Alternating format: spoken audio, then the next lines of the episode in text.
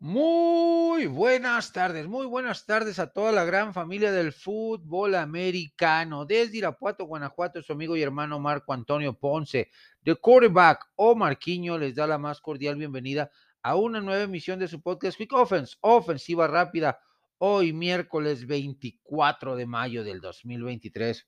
Ya se nos está yendo el mes de mayo, cada vez quedan menos días para el kickoff oficial de la NFL la LFA ya está en su etapa de playoff. La USFL está viviendo momentos intensos a lo largo de, esta temporada. Se vienen cosas, cosas importantes, cosas interesantes, las cuales vamos a tocar en este su programa. Arranquemos rápidamente con la primera jugada y tiene que ver con las nuevas reglas que uh, eh, se propusieron y se votaron a favor, eh, algunas a prueba, para esta temporada 2023 que está a punto de empezar. La primera de ellas, la regla Brock, Party. ¿Qué quiere decir esta regla?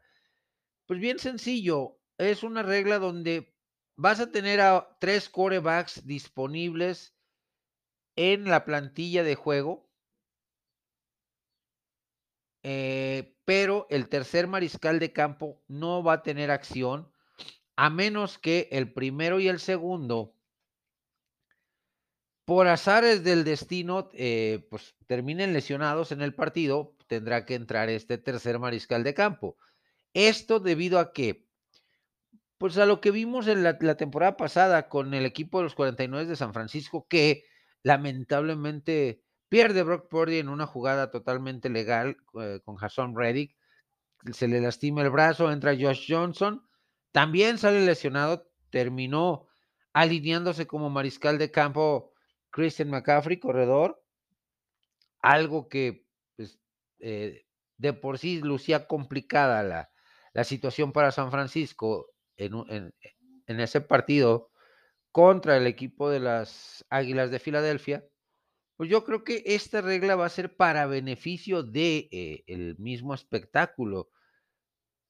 No podrá e, el tercer mariscal de campo que esté disponible eh, equipado en el terreno de juego, en las laterales, jugar porque el primer mariscal de campo tuvo un bajón de juego y el segundo está jugando para el perro. No, no, no, no. En casos muy específicos, tiene que ser lesión, conmoción etcétera, etcétera, eh, de los primeros dos mariscales de campo, tanto el de primer equipo como el de segundo equipo, ya, para la, en caso de extremis, urgencia, va a entrar el, tercer mariscal de campo, algo que creo que es una total, total acierto por parte de la liga. Eh, otra de las, de las reglas, la cual va a estar a prueba y eh, al finalizar la temporada, pues va a tener la, votación, la anuencia por parte de la, de la liga, si se mantiene o, desaparece, que es la de los que eh, la, recepción, el fair catch, la recepción libre en la en las patadas de despeje, en las patadas de kickoff y en los obviamente en, las patadas de despeje, algo que a título personal creo que sí acabaría con la importancia de los equipos especiales.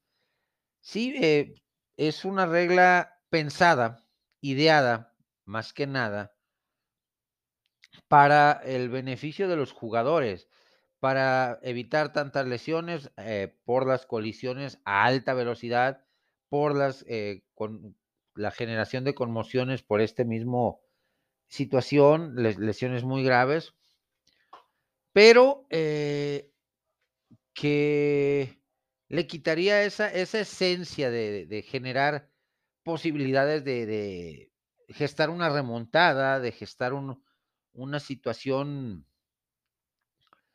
eh, de una, mejor posición en, el terreno de juego. Todos los eh, todas las patadas terminarían en la yarda eh, o comenzaría la ofensiva del equipo que recibe dicha patada en la yarda 25, 5 eh, yardas más adelante de lo que es normalmente, que es la yarda 20. Esta es una de las reglas que, pues sí, los, los entrenadores de equipos especiales ya se pusieron de uñas, ya dijeron que no están de acuerdo, que no les parece adecuado, por lo mismo, porque hay jugadores que son eh, eh, realmente especialistas en esta en este tipo de situaciones por velocidad, por elusividad, por eh, explosividad y, son un espectáculo aparte verlos.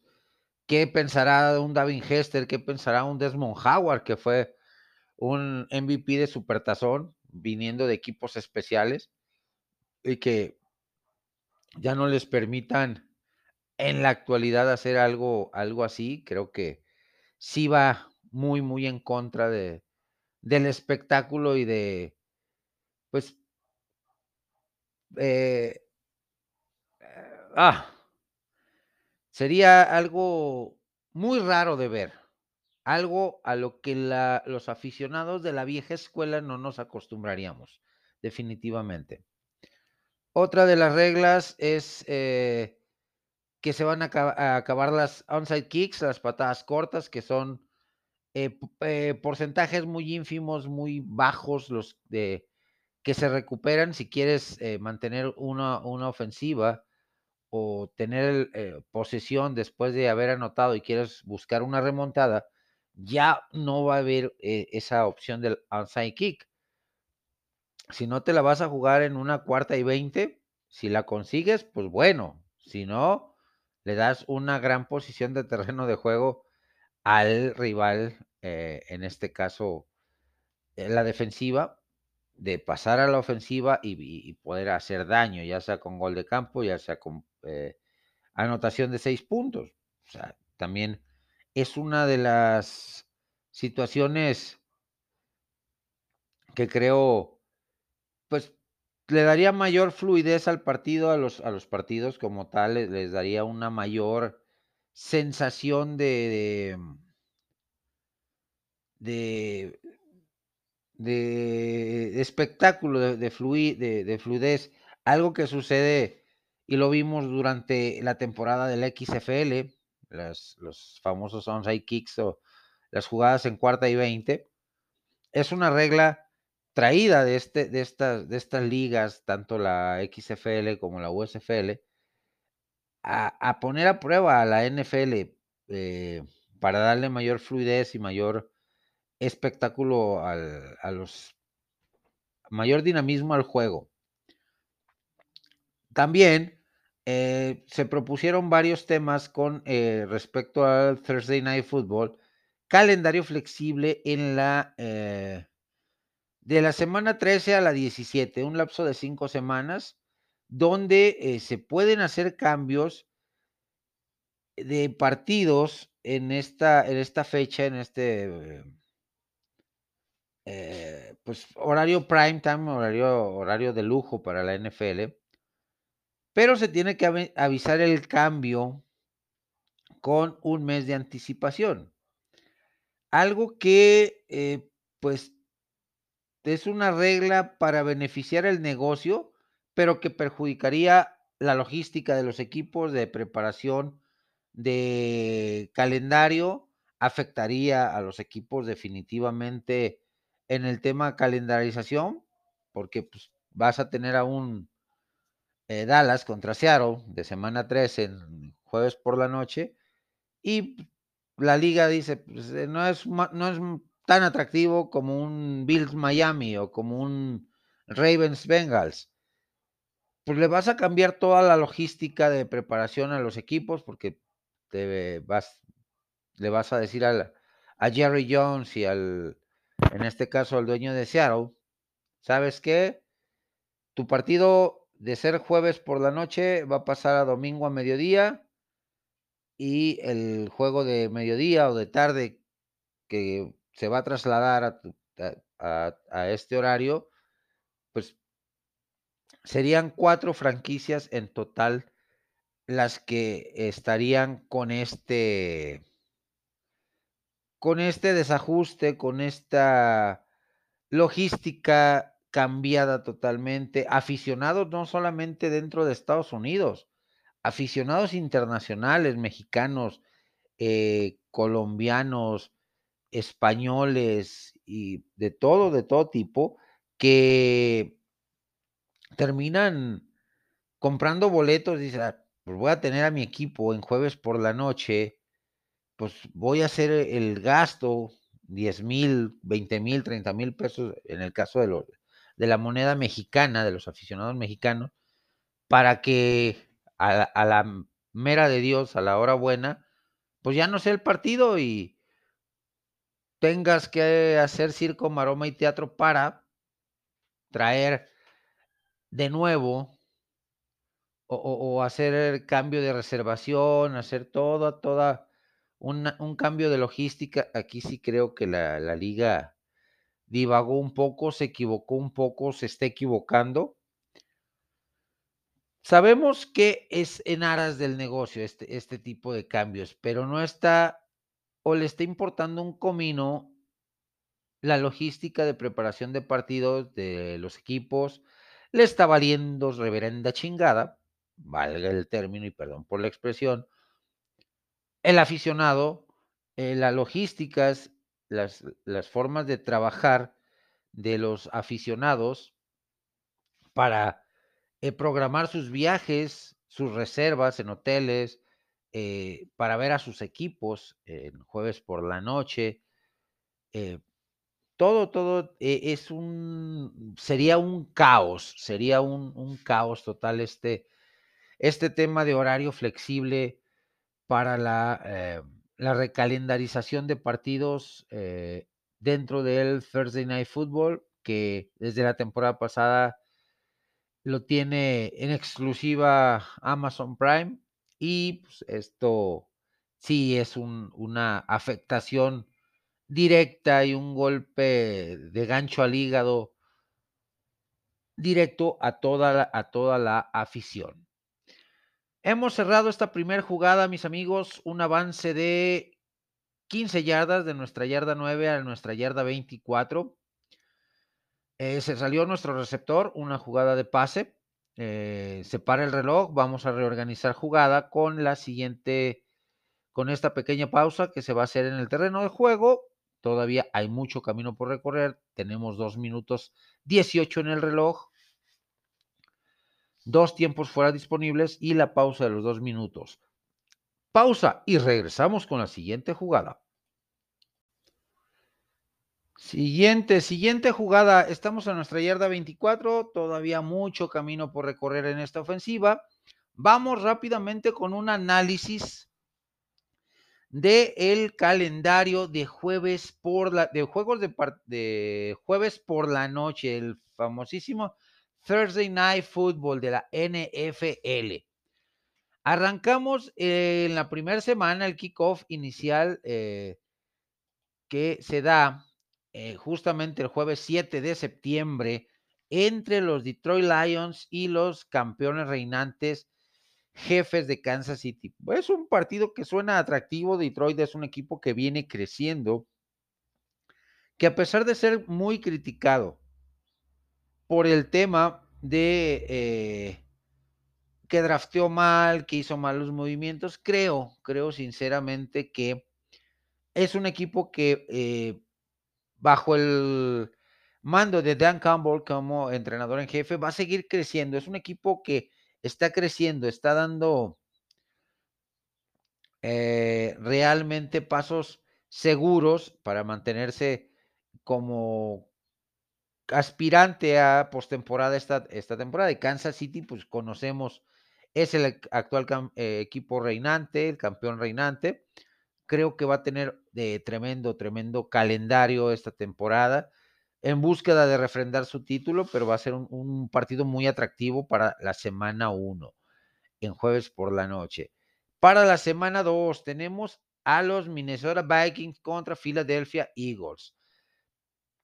También dos equipos de postemporada, dos equipos Eh, uno muy consistente que hizo un draft y una agencia libre excepcionales de la mano de Howie Rossman, su gerente general, me refiero a las Águilas de Filadelfia, mientras que Minnesota va agarrando identidad, va teniendo ese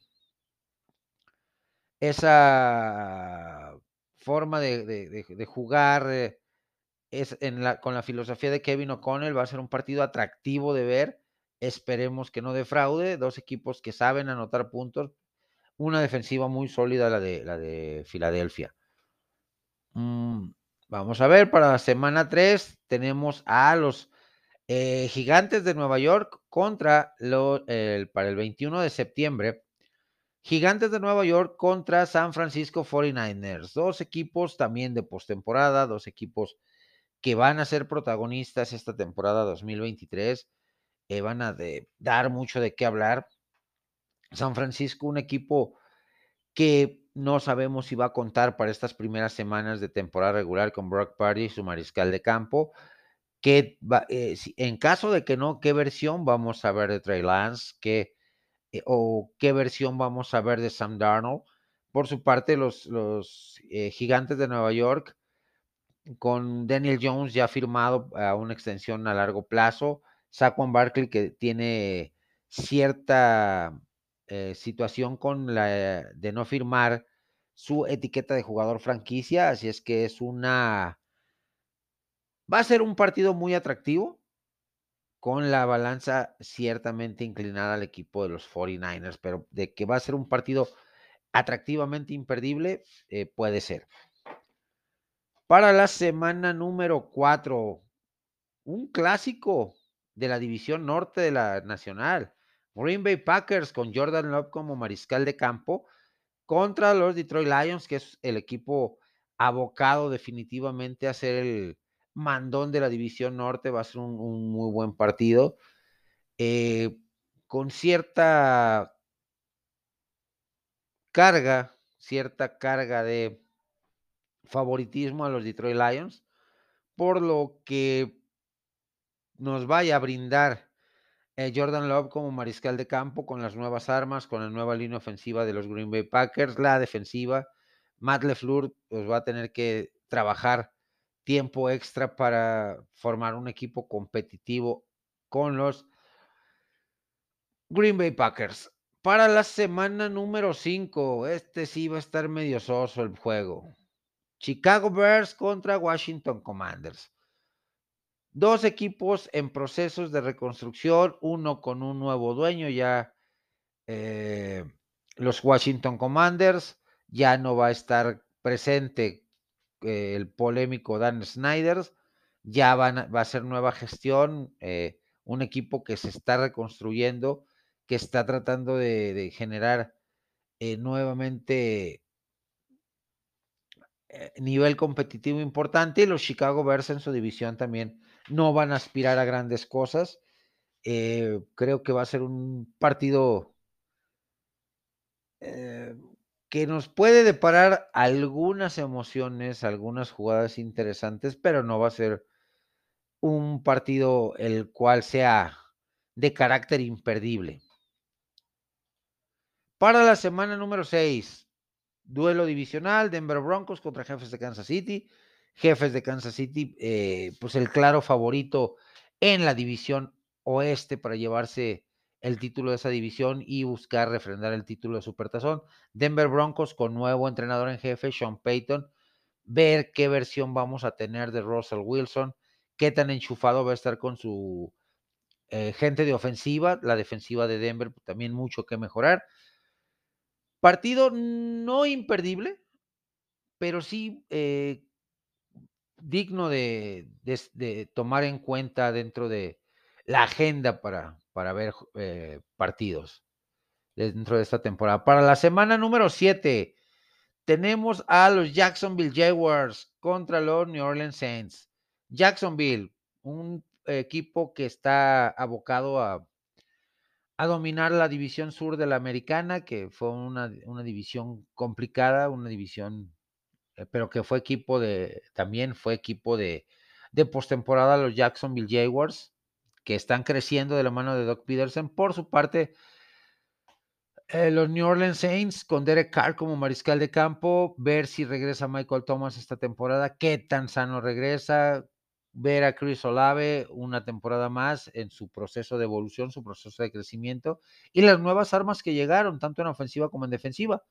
Un partido regular son, un partido regular son, vamos a ver qué nos depara.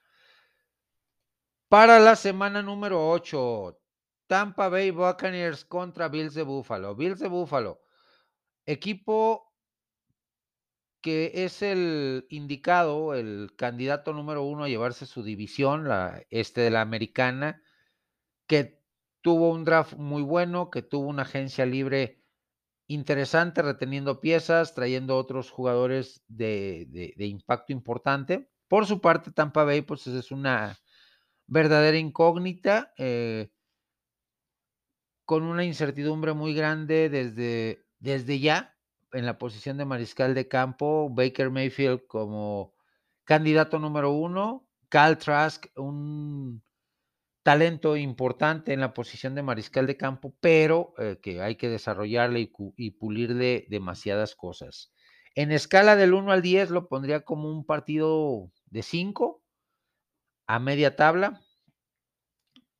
No imperdible, pero sí hay que seguir incidencias de este juego para la semana número 9. El jueves 2 de noviembre, Día de Muertos, acá en México. Eh, Tennessee Titans contra Pittsburgh Steelers. Pittsburgh Steelers ya con Kenny Pickett más afianzado como titular, con nuevas armas, con Mike Tomlin como entrenador en jefe, eh, otra temporada más. Los Tennessee Titans, tal vez para esta semana número 9 ya esté con las riendas del, del coche eh, eh, Bill Levis como mariscal de campo, que se han visto cosas interesantes de él en, las OTAs del equipo de Tennessee, pero no es lo mismo entrenar sin la presión de eh, esquemas defensivos, sin o sea, entrenamientos ligeros, que ya estar en la temporada regular. Un partido de calificación 7 no excelente, pero sí seguir incidencias y no verlo completo a título personal, pero sí tener esos flachazos repentinamente, eh, seguir las jugadas más importantes.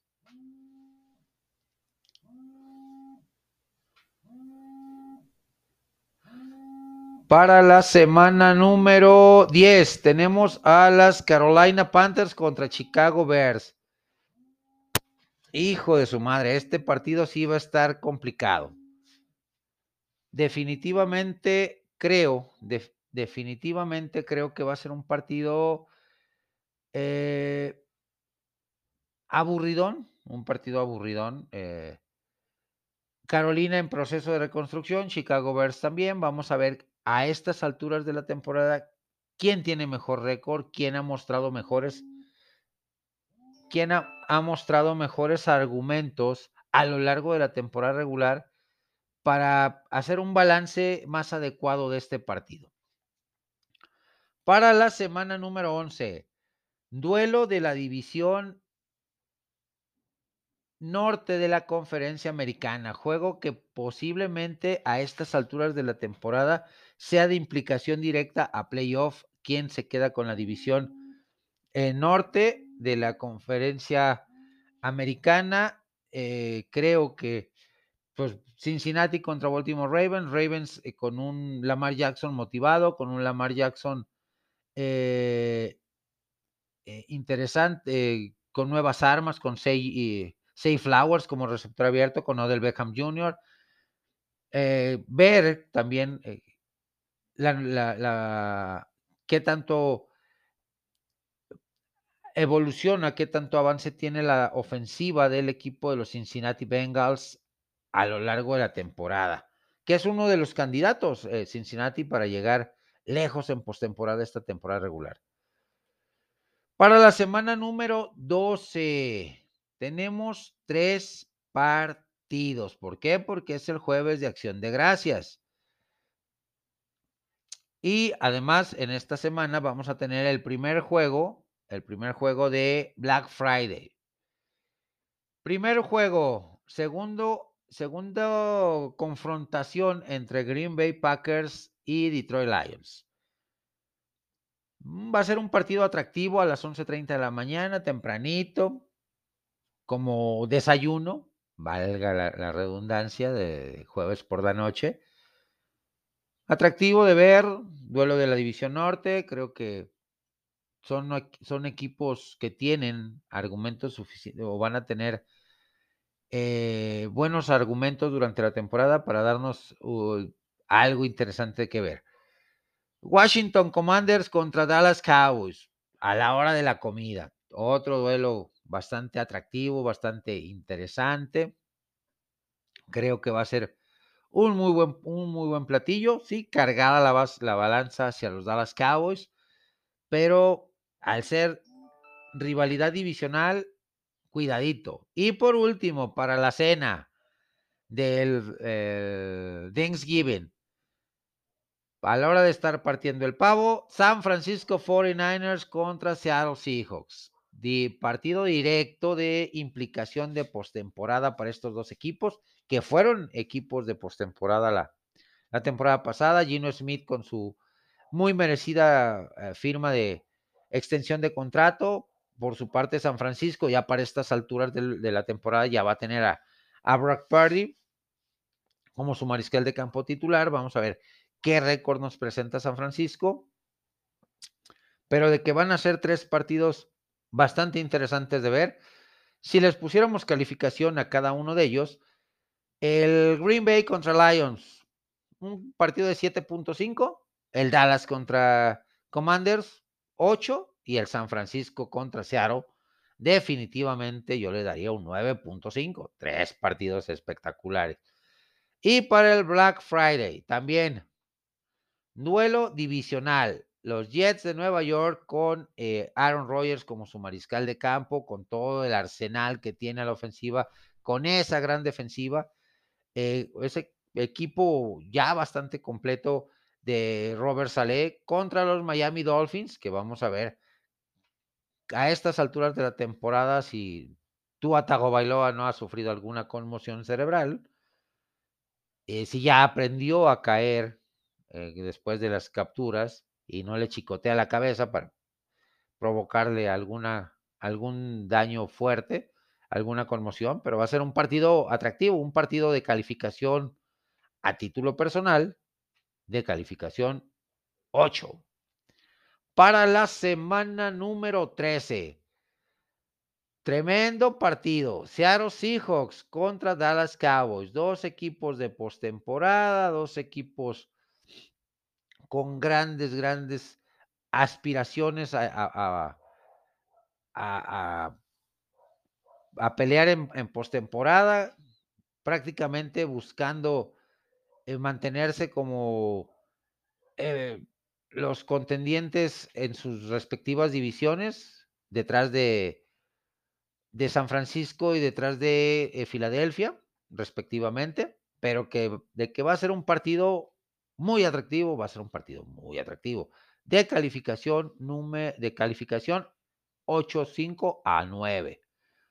Para la semana 14, el 7 de diciembre, Patriots contra Pittsburgh Steelers. También un partido de calificación 8 y medio a título personal, a título personal, como siempre lo digo. Patriotas, un equipo en reconstrucción con tal vez estemos viendo las últimas temporadas de eh, Mr. Bill Belichick como entrenador en jefe. Vamos a ver, por su parte, Pittsburgh eh, con Mike Tomlin, que no ha tenido en su carrera eh, temporada perdedora, va a ser un, un partido bastante, bastante atractivo. Para la semana número 15, Los Ángeles Chargers contra Las Vegas Raiders, dos equipos que van a estar buscando un boleto de comodines prácticamente en su división. Ninguno de los dos le va a quitar el título de la división a Kansas City. Ese es un soberano hecho. Creo que va a ser un partido atractivo de ver, calificación 8.5. Para la semana número 16, el 21 de diciembre. New Orleans Saints contra Los Ángeles Rams. Hijo. Partido de calificación seis y medio, siete cuando mucho. No seguirlo completamente, pero sí checar eh, destellos o, o, algún una serie ofensiva por equipo, por cuarto, a ver qué, qué emociones nos pueden transmitir dos equipos que están en procesos de reconstrucción, que están en proceso de, de generar eh, nueva identidad, uno pues recuperar las piezas perdidas la temporada pasada y que se puso en venta nocturna, en, remate total como los Rams, mientras que los Saints, pues ver que a estas alturas de la temporada, qué récord tienen eh, como el equipo más fuerte o el menos malo dentro de la división sur de la nacional. Y los Rams, pues, buscando un milagro para colarse a postemporada. Tan sencillo como eso. No les veo por dónde. esta va a ser una temporada totalmente de transición. Fue uno de los equipos que mejor drafteó los Rams. Ese es un soberano hecho, pero, pero viene lo bueno. No es lo eh, ver qué impacto van a tener esos novatos, ver qué impacto van a tener los jugadores que llegaron en agencia libre para cubrir los huecos de los que se fueron, ya sea por retiro o por eh, tema de lesiones. Yo les, como les digo, este partido sí le doy una calificación de seis y medio a 7. Y por último, para la semana número 17, que sería el último jueves por la noche, porque sabemos que en semana 18 todos los juegos se llevan a cabo en domingo. Jets de Nueva York contra Cleveland Browns. Cleveland va a ser un equipo de transición, una temporada de transición para ellos. Ver qué tanto crece este equipo de Cleveland con Deshaun Watson ya teniendo temporada completa, con las armas que tiene la ofensiva.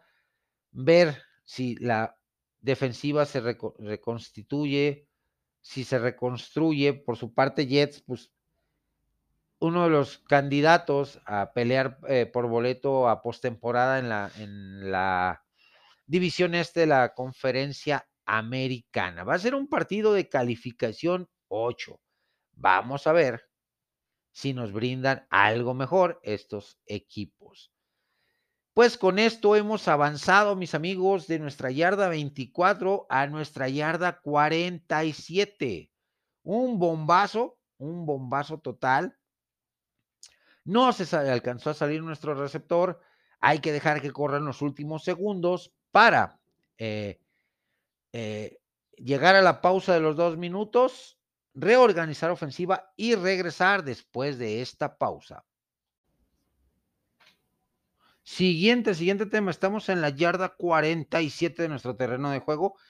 Dos minutos de juego. Todavía tenemos dos tiempos fuera disponibles. Así que vamos a hacer un análisis personal de la situación de los Dallas Cowboys, la actualización de los Dallas Cowboys. Se ha mencionado mucho eh, en días pasados el tema de el nuevo pateador, se tiene a Tristan Vizcaíno, se han barajado nombres como Robbie Gold, como Mason Crosby, como Ryan Sukop, como eh, Kit Bullock de los Titanes de Tennessee, que son agentes libres disponibles. Eh, la recontratación de Brett Maher, que si bien eh, en términos generales su temporada regular no fue tan mala, pero en los momentos importantes sí tuvo hierros decisivos. Brett Maher creo que no sería lo más indicado que siguiera en el equipo. Robbie Gold es una garantía, sí, está próximo a los 40 años de edad. También Mason Crosby. Eh, Ryan Sukop, eh, de ser un Mystery Relevant o un pick eh, final de draft a llegar a un supertazón y ganarlo con Tampa Bay, pues te habla de, de una consistencia muy importante por parte de, este pateador. O sea, cualquiera de los pateadores que lleguen eh, o puedan eh, generar competencia a Tristan Vizcaíno, que es un eh, pateador cumplidor, nada, nada espectacular, proveniente de los Pats de Nueva Inglaterra, creo que va, va, a beneficiar al equipo de la Estrella Solitaria cualquier situación que se dé en, esta, en este tipo de, situaciones para los Dallas Cowboys. Vamos a ver, vamos a ver qué, qué, se, qué se determina. También días atrás se mencionó mucho la llegada, la posible llegada, como mariscal de campo de Carson Wentz, un pick de primera ronda de 2016, mismo draft en que llegó en nuestro actual mariscal de campo, Dak Prescott.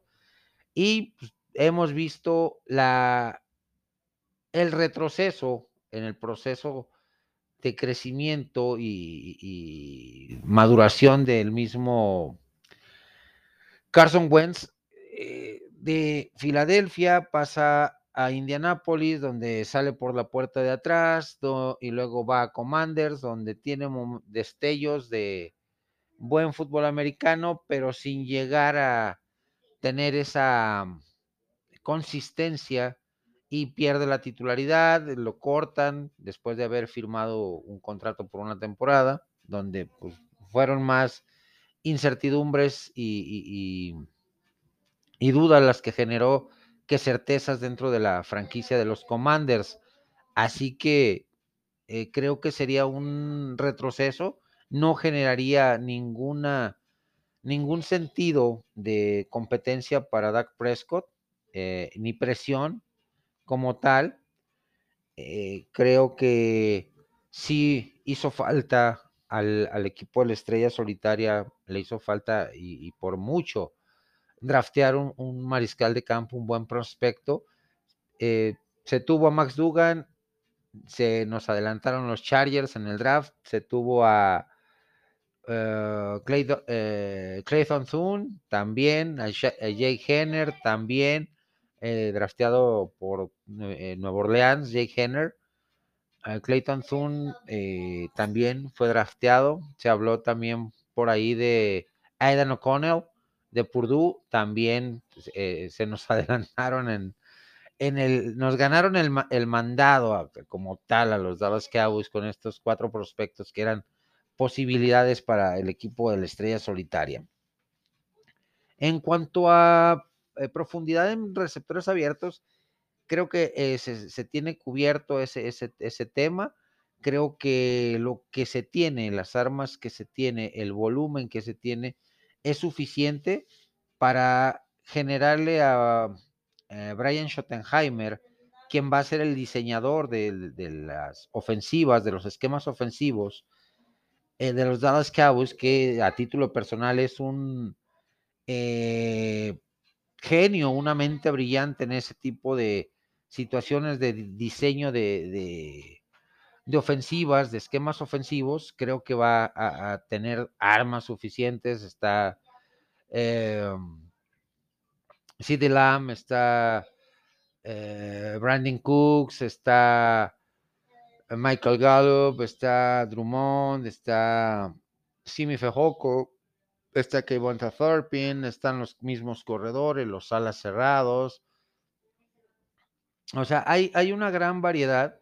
Tal vez haga falta un poquito de profundidad, pero también vamos a ver qué nos pueden dar los agentes libres no drafteados, los receptores que llegaron eh, por esta vía al equipo de la estrella solitaria. Sinceramente, hay talento, llegó talento en ofensiva, en defensiva eh, en, esa instancia, también en agencia libre se hicieron muy buenos movimientos. Eh, sinceramente, creo que los Dallas Cowboys eh, tienen equipo para competir en la, en la siguiente temporada. Por ahí también estuve leyendo, estuve leyendo, según las casas de apuesta, los porcentajes de posibilidad de que los equipos queden o sean contendientes a Supertazón y los Cowboys están como el sexto equipo eh, dentro de ese ranking. Es una noticia alentadora como tal. Eh, siempre estar en el top 10 te abre un poco más el panorama. Mm, vamos a ver qué versión vemos de Dak Prescott, vamos a ver qué versión vemos, eh, qué tan recuperado regresa Tony Pollard a la ofensiva terrestre, qué impacto va a tener Jake Ferguson en esta su segunda temporada, Peyton Hendershot, eh, Sean McKeon como alas cerrados, que eh, este el novato drafteado de Michigan, ¿qué, impacto va a tener en la ofensiva, Deuce el corredor, eh, Robert Jones, eh, se hablaba también de traer a, a este señor Adrian Peterson, creo que sería un error muy grave, tiene 38 años, estuvo inactivo la temporada pasada, sus mejores momentos ya pasaron, los mejores momentos de los mejores momentos de este de Adrian Peterson ya pasaron.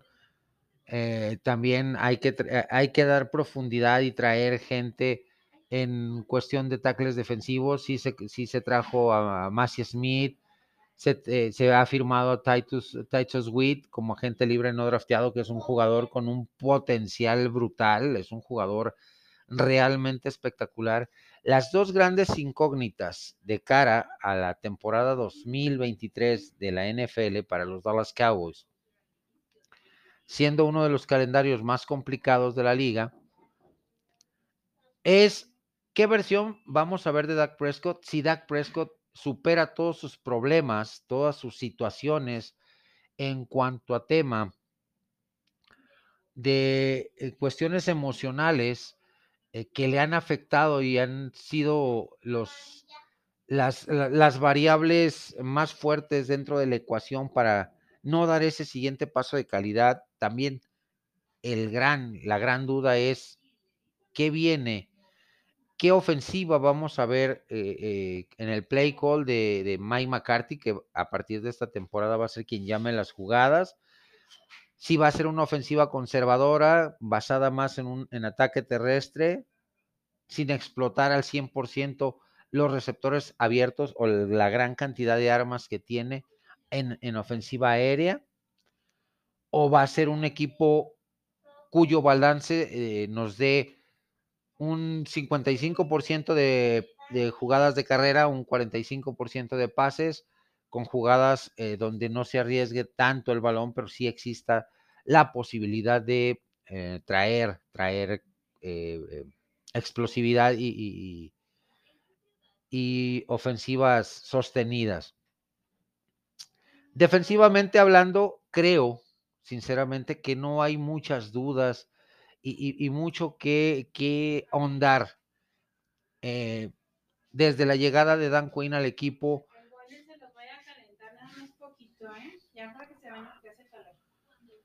El, eh, el tema de Dan Quinn le ha dado una seguridad y una certeza tremenda a la, a la defensiva de los Dallas Cowboys. Como tal, eh, llegaron piezas importantes, eh, se drafteó también jugadores importantes, interesantes, que tienen que ser aporte desde el primer momento para el equipo, también en, en agencia libre, los agentes libres no drafteados, creo que hay hay, hay una buena cantidad de talento, tanto veterano como joven, para tener una buena temporada eh, y competirle de tú a tú al equipo de los Philadelphia Eagles por el liderato de la división este de la Nacional. ¿Qué opinan mis amigos? ¿Qué opinan mi gran familia eh, de la estrella solitaria de azul y plata? ¿Ven ustedes realmente como equipo contendiente a llegar al Supertazón a los Dallas Cowboys, que ahora sí este sea realmente el año del, equipo de la estrella solitaria. Leo y escucho sus comentarios en mis diferentes redes sociales. Hemos avanzado de la yarda 47 de nuestro terreno con una gran escapada de nuestro corredor hasta la yarda 35 del rival, 22 yardas de avance. Tenemos que azotar el balón. Nos queda un minuto 40 en el reloj. Tenemos que eh, maximizar esos tiempos fuera. Se, todavía nos queda una buena cantidad de yardas por avanzar. Hacemos una breve pausa y volvemos. Yarda 35, 35 del rival. Vamos con la siguiente jugada. Tenemos eh, los resultados, los resultados de la semana número 6 en la USFL que presentó partidos bastante, bastante interesantes. Se dio la primera blanqueada de la temporada. Los debutantes Showbats de Memphis, los botes de vapor de Memphis, blanquearon a los Pittsburgh Maulers 22 puntos a cero con una gran ejecución a la ofensiva, gran ejecución a la defensiva, equipos especiales de igual forma. El, el, equipo de Pittsburgh no, no mostró resistencia alguna, no tuvo esa capacidad de anotar, cometía muchos errores provocados por la misma presión de la defensiva de los, de los eh, Showbats que empezaron titubeante la temporada, pero han venido mejorando partido a partido, eh, arrancando es la segunda parte de esta temporada regular y dando muestras de que son un equipo de mucho cuidado los, el equipo de Memphis. También el día, el día eh, sábado 20 de mayo se efectuó el partido entre los Birmingham Stallions contra los Michigan Panthers, con resultado a favor de los Birmingham Stallions en el Ford Field. Nuevamente como locales caen las Panteras de Michigan. 27 puntos a 13. Eh, por momentos eh, y lapsos importantes del partido, eh, el equipo de Birmingham dominó a placer el, partido, dominó en ofensiva, en defensiva, en equipos especiales. Eh, trató de reaccionar el equipo de los Michigan Panthers, pero las, constantes presiones al coreback eh, Josh Love eh, la de, la defensiva de Birmingham, los errores cometidos fueron factores importantes para que el equipo de los Stallions se llevara en la victoria. El día domingo, dos partidos bastante importantes, bastante interesantes. Los New Orleans Breakers vuelven a caer derrotados 16 puntos a 10 contra los Philadelphia Stars, que también eh, tuvieron un inicio un poquito titubeante, pero ya van nivelando el barco, ya tienen récord de 3 y 3. Los Breakers eh, sufren su, su segunda derrota en la temporada regular. Y el partido que cerró esta jornada número 6, esta semana número 6 de temporada regular en la USFL, los Generals de eh, los Generals de New Jersey vuelven a caer derrotados contra los Houston Gamblers, que ahí van también poco a poquito levantando vuelo, levantando y, y siendo un equipo nuevamente protagonista por 16 puntos a 10. Para la semana número 7, duelo de dos equipos con gran consistencia en su, en su desempeño en ofensiva, en defensiva, en equipos especiales, en cocheo. Birmingham Stallions contra los Breakers. Uno viene de ganar y otro viene de perder. Birmingham viene de ganar 27 puntos a 13, mientras que Breakers viene de caer derrotado 16 puntos a 10. Dos, dos equipos Dos equipos cuya consistencia es, es importante, el récord, el récord de ambos lo, lo, manifiesta, cuatro ganados, dos perdidos. Sinceramente va a ser un, un gran agarrón, un gran partido. Eh, creo que se lo va a llevar el equipo de los Breakers. Philadelphia Stars contra Pittsburgh Maulers. Philadelphia con récord de tres ganados, tres perdidos, punto 500, mientras que los Maulers, dos ganados, cuatro perdidos, han, han tenido una temporada bastante complicada eh, estos dos equipos y más el equipo de los Maulers. Creo que va a ser un partido cerrado, intenso, donde el equipo de Filadelfia se lleva la victoria. Houston Gamblers con récord de cuatro ganados, dos perdidos contra la sorpresa, el equipo sorpresa, el debutante que tiene punto 500, tres ganados, tres perdidos, pero que está jugando cada vez mejor, siendo explosivo, siendo competitivo, con una sólida defensiva, con una ofensiva balanceada y explosiva al mismo tiempo. Creo que va a ser un partido muy cerrado. Los dos vienen de ganar, uno de blanquear, los, los Memphis Showbats, mientras que los Gamblers vienen de ganar 16 puntos a 10. Así que va a ser un partido bastante intenso, bastante cerrado. Creo que lo gana Memphis. Por último, Michigan Panthers con dos ganados, cuatro perdidos, mismo récord de su rival en turno. Los New Jersey Generals, los dos con una temporada muy inestable, con muchos altibajos. Creo que va a ser un partido realmente espectacular eh, de dos equipos desesperados por conseguir la victoria. Los dos vienen de perder eh, en la semana número 6, así que va a ser un partido atractivo de ver, un partido intenso, un partido eh, con destellos de buen fútbol americano. Me quedo con el equipo de los Michigan Panthers para la obtención de la victoria. Pues con esto hemos cerrado, mis amigos, este, esta, esta jugada, un avance de, de 12 yardas, una carrera por, por fuera de los tacles. Eh, tenemos que quemar nuestro tiempo fuera, nos queda un minuto siete segundos en el reloj. De la yarda 35, eh, estamos en la yarda 23 del rival todavía tenemos camino por recorrer dentro del terreno de, del rival para remontar este marcador. Hacemos una breve pausa y volvemos con la siguiente jugada. Siguiente jugada, estamos en la yarda 25 del rival, eh, tenemos un minuto 8 segundos en el reloj. Vamos con nuestra siguiente jugada, vamos con el eh, los resultados de la ronda de comodines de la LFA en su temporada 2023, dos partidos bastante, bastante intensos, bastante atractivos, cerrados en cuanto a marcadores, pero ya tenemos rivales para el equipo de caudillos y dinos respectivamente en las semifinales buscando a los candidatos para llegar al, al juego de campeonato a escenificarse en Chihuahua, Chihuahua el próximo mes de junio. En el primer partido, duelo cerrado, tal como fue en temporada regular, los Reyes de Jalisco se imponen a los Galgos de Tijuana por 15 puntos a 3. Nulificaron a la ofensiva de los Galgos. Definitivamente el equipo de Reyes eh, con mejor equipo, eh, Galgos cometiendo muchos errores. Eh, en el otro encuentro, el equipo de Reds cae derrotado contra el actual equipo campeón, vigente campeón, los eh, fundidores de Monterrey por 17 puntos a 10. También partido bastante cerrado, bastante intenso.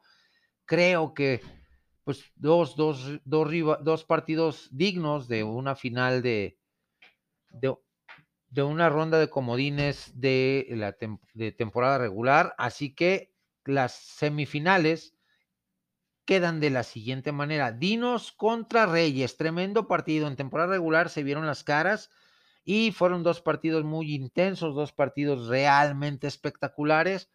Creo que la localía va a pesar a favor de Dinos y eh, va a ser un partido cerrado.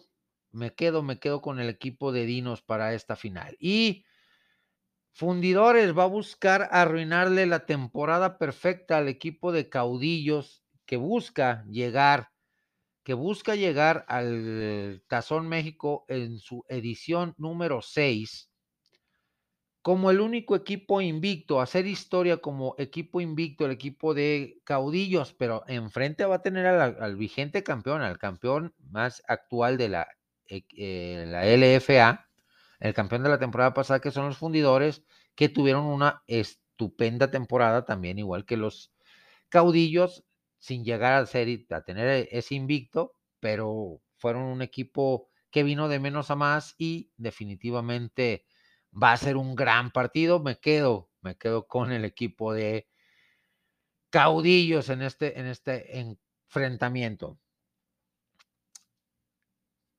¿Qué opinan mis amigos para ustedes? ¿Quiénes van a ganar en la LFA estos finales, estos juegos finales para conocer a los dos contendientes por el Tazón México en su sexta edición? Leo y escucho sus comentarios en mis diferentes redes sociales. Avanzamos de manera importante de la yarda 25 a la yarda número 9 del rival. Azotamos el balón con 48 segundos en el reloj para reorganizar nuestra ofensiva, buscar eh, la, la, jugada que nos acerque más a la zona de anotación y darle la vuelta al marcador. Hacemos una breve pausa y volvemos. Siguiente jugada, siguiente jugada. Estamos en la yarda 9 del rival. Vamos rápidamente con la siguiente jugada y tiene que ver con el tema de el anuncio que hizo Tom Brady al ser eh, al adquirir acciones y ser socio minoritario del equipo de Las Vegas Raiders. Pues sigue ligado Tom Brady, este le, coreback, el más ganador de la historia del NFL, porque todo el mundo sabemos que el más grande se llama Joseph Clifford Montana. Pues va a seguir ligado Tom Brady. Eh, algo pasó, no quiso, no aceptó la, propuesta de 10 años de ser analista para Fox. Eh, no, no, no aceptó esa propuesta y decidió ser eh, socio minoritario de Raiders sin injerencia en decisiones de contratación de jugadores, sin tomar ninguna decisión, solamente eh, como imagen, como parte de, un tema de imagen, de, marketing. Pues eh, tomó la decisión de, tomando en cuenta que eh, Josh McDaniels está como entrenador en jefe de las Vegas Raiders, de que pues, tiene una muy buena relación con él, esto quiere decir que Tom Brady pues, va a estar ligado al equipo de Las Vegas. Se desataron varias teorías conspirativas tomando en cuenta pues, la imagen que dejó y el legado que dejó Tom Brady en 23 años de carrera, donde gracias a él se cambiaron muchísimas reglas, hubo una sobreprotección a los mariscales de campo. Y una de las teorías más eh, que han sonado más fuerte entre los aficionados es que si este, esta firma de, eh, de Tom Brady como socio minoritario va a ser eh, punta de lanza para que los árbitros que tanto tiempo protegieron a, a, Tom Brady como jugador, ahora limen las perezas con la franquicia de Raiders que históricamente desde que estaban en Los Ángeles, Oakland, etcétera, siempre han tenido discrepancias muy fuertes o una relación muy áspera, franquicia de Raiders con eh, los árbitros. Nunca han, congeniado, siempre han sido, han tenido ese, esas asperezas muy marcadas. Y creen, creen, creen la, afición, eh, o muchos aficionados más bien, que esto va ayudar para que los árbitros beneficien a los Raiders, que se tranquilicen las, las, aguas, se calmen las aguas y todo esté en santa paz para, para, las, eh, para la franquicia de Raiders y sea un equipo que se la lleve mejor con los árbitros y los árbitros eh, le, le ofrezcan ese tipo de beneficios y ayudas. Creo que no, ¿eh? Sinceramente no veo por dónde esto se dé. Sinceramente no veo por dónde este tipo de situaciones se dé. ¿Por qué? Porque sería algo muy sospechoso, sería algo que realmente rayaría en lo ridículo a título personal. Eh, ya lo que pasó con Tom Brady como jugador, como persona equipada, como guerrero dentro del emparrillado, ahí queda y las ayudas y los campeonatos ganados con polémica y todo, ahí, que, ahí va a quedar para, la posteridad, eh, para el archivo histórico. Pero no creo, sinceramente, no creo que esto vaya a ser beneficioso para el equipo de Raiders, tener a Tom Brady, que no, que no va a tomar ninguna decisión, no va a tomar ninguna decisión en absoluto en cuestiones gerenciales, en cuestiones de, manejo de personal, contratación, salida de jugadores. No, no, no, no. O sea, va a ser una imagen de marketing para el equipo de Las Vegas Raiders, tomando en cuenta que la ciudad como tal, la ciudad del pecado, Las Vegas, Nevada, eh, están próximos a acoger un equipo de béisbol también, eh, donde Mark Davis tiene cierta injerencia, tiene ciertas acciones con esa franquicia de que va a llegar, donde también eh, pues se va a llevar a cabo el draft en, eh, en, próximos años, o sea, muchas cosas que, como tema marketing, la, presencia de Tom Brady va a ayudar, pero no creo, a menos que eh, con el pasar de las semanas de la temporada regular nos vamos a dar cuenta si realmente el poder eh, fáctico que tiene Tom Brady o que tuvo Tom Brady como jugador va a seguir teniendo injerencia en los árbitros en la temporada regular. Definitivamente no lo creo. Definitivamente no lo creo, definitivamente no creo que esto vaya a suceder. ¿Ustedes qué opinan, amigos aficionados? Leo y escucho sus comentarios en mis diferentes redes sociales. Con una jugada rolada, un pasecito a la esquina de la zona de anotación, conseguimos la anotación para darle la vuelta al marcador. Vamos a jugarnos rápidamente Vamos a jugarnos rápidamente la conversión y el punto extra para ganar este partido. Hacemos pausa y volvemos. Estamos en formación de punto extra. Le hemos dado la vuelta al marcador. Vamos a hablar sobre los próximos inicios de temporada regular, tanto en la CFL, la Liga Canadiense, donde los Argonautas de Toronto eh, van a estrenar uniformes también el equipo de los eh, Blue Bombers de Winnipeg van a estrenar uniformes, colores de uniforme. Y pues los equipos se han reforzado de muy buena manera. También eh, han tenido muy buenos eh, momentos. Todas las franquicias en, en esta pretemporada se augura una muy, muy buena temporada regular. Vamos a hablar de la primera semana de temporada regular de la CFL, que ya está a la vuelta de la esquina. vamos a hablar de semana 1, arranca el 8 de junio. Cagliari contra los BC Lions, el jueves 8 de junio. El viernes 9 tenemos a los Winnipeg Blue Bombers, que son uno de los grandes favoritos a llevarse el título. Sobre los Tiger Cats de Hamilton, el sábado, el sábado 10 de junio, eh, los Montreal Alouettes contra los Red Blacks de Ottawa. Partido bastante interesante, bastante atractivo. Y por último, el domingo, eh, el domingo 11 de junio, tenemos el encuentro entre los Alces de Edmonton contra los Rough Raiders de Saskatchewan. Está, bastante interesante esta temporada, este arranque de temporada regular. Eh, fueron eh, muy buenos partidos la temporada pasada, fue muchas emociones la, CFL como tal, así es que se espera lo doble o triple de emociones, de touchdowns, de jugadas espectaculares, tanto a la ofensiva como a la defensiva de esta tremenda liga.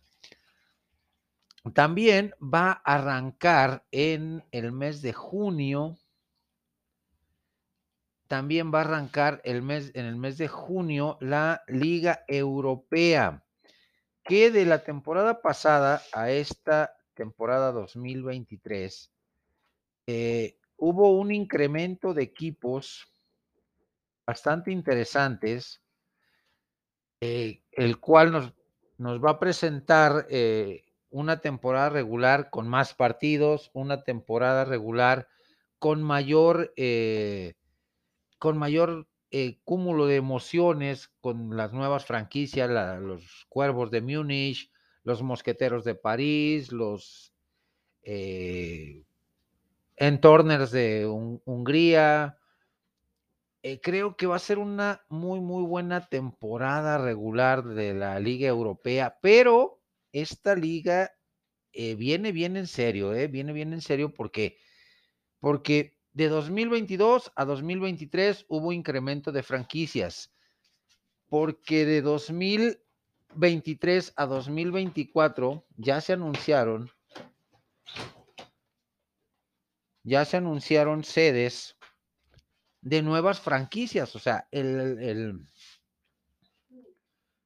eh, la liga sigue creciendo, la liga sigue en este plan de expansión eh, para eh, la temporada 2024. Las sedes de, o, los nuevos equipos que van a tener eh, cabida como tal, estamos hablando de ciudades como Madrid, como Madrid, España, como Bruselas, Bélgica, como Londres, Inglaterra, como eh, eh, Italia, otro equipo italiano ya para esta temporada 2022-2023 vamos a tener a los a los o los hombres de mar de de Milán. Así que eh, creo, creo que pues va a ser una temporada bastante interesante. creció de 8 a 12 equipos. La temporada 2023 de, de, la ELF creo que va a ser una temporada bastante interesante, bastante atractiva. Para la primera semana, arrancamos con el Berlin Thunder contra los Enthorners de Fenerbahce de Turquía. Los los eh, Mosqueteros de París contra los Centuriones de Colonia. En el primer partido, pues creo que el favorito sin duda va a ser el equipo de Berlín. En el segundo partido, a pesar de que eh, pondríamos como favoritos a los Centuriones de Colonia sobre los Mosqueteros de París, creo que sea, eh, el equipo parisino ha, hecho movimientos muy interesantes en esta pretemporada, en este inicio de formación de su franquicia y creo que va a ser un partido cerrado. Se va a jugar en, en, Colonia, Alemania. Los Sea Devils de Hamburgo contra las Panteras de Worklow, el subcampeón de las dos temporadas anteriores. Los Sea Devils contra las Panteras de Worklow. Los guardias de eh, Helvetic, los Helvetic Arts de, eh, de Suiza contra los Dragones de Barcelona de España. El favorito, obviamente, es el equipo de Barcelona que cerró muy bien la temporada pasada, se quedó a casi nada de llegar a, la, a postemporada, de seguir avanzando en postemporada. Los Raiders de Tirol, que fueron equipo debutante la temporada pasada y que dieron muy cosas muy importantes y partidos verdaderamente espectaculares se enfrentan al otro equipo debutante, a los Ravens de Múnich, equipo de reciente eh, creación, pero que viene también con todo, se armó de muy buena manera. Los eh, Leipzig Kings contra los Leones de Praga, otro equipo debutante de la República Checa. Y cerramos esta semana número uno que arranca el día, el día 3 de junio con el encuentro entre la galaxia de Frankfurt contra el Rainfire. Así que pues, bastante interesante, bastante atractivo el arranque de temporada regular de la ELF, también el de la CFL, eh, la Liga Canadiense. Así que pues, a disfrutar, a disfrutar. Hemos dado la vuelta al marcador, ganamos este partido, una gran, gran ofensiva. Vamos eh, con todo. Un gran saludo a todos los amigos, hermanos que les apasiona el fútbol americano. Eh, escucho sus comentarios, mis hermanos, en mis diferentes redes sociales sobre los temas de este programa. Propongan temas para siguientes emisiones y nos vemos la siguiente semana.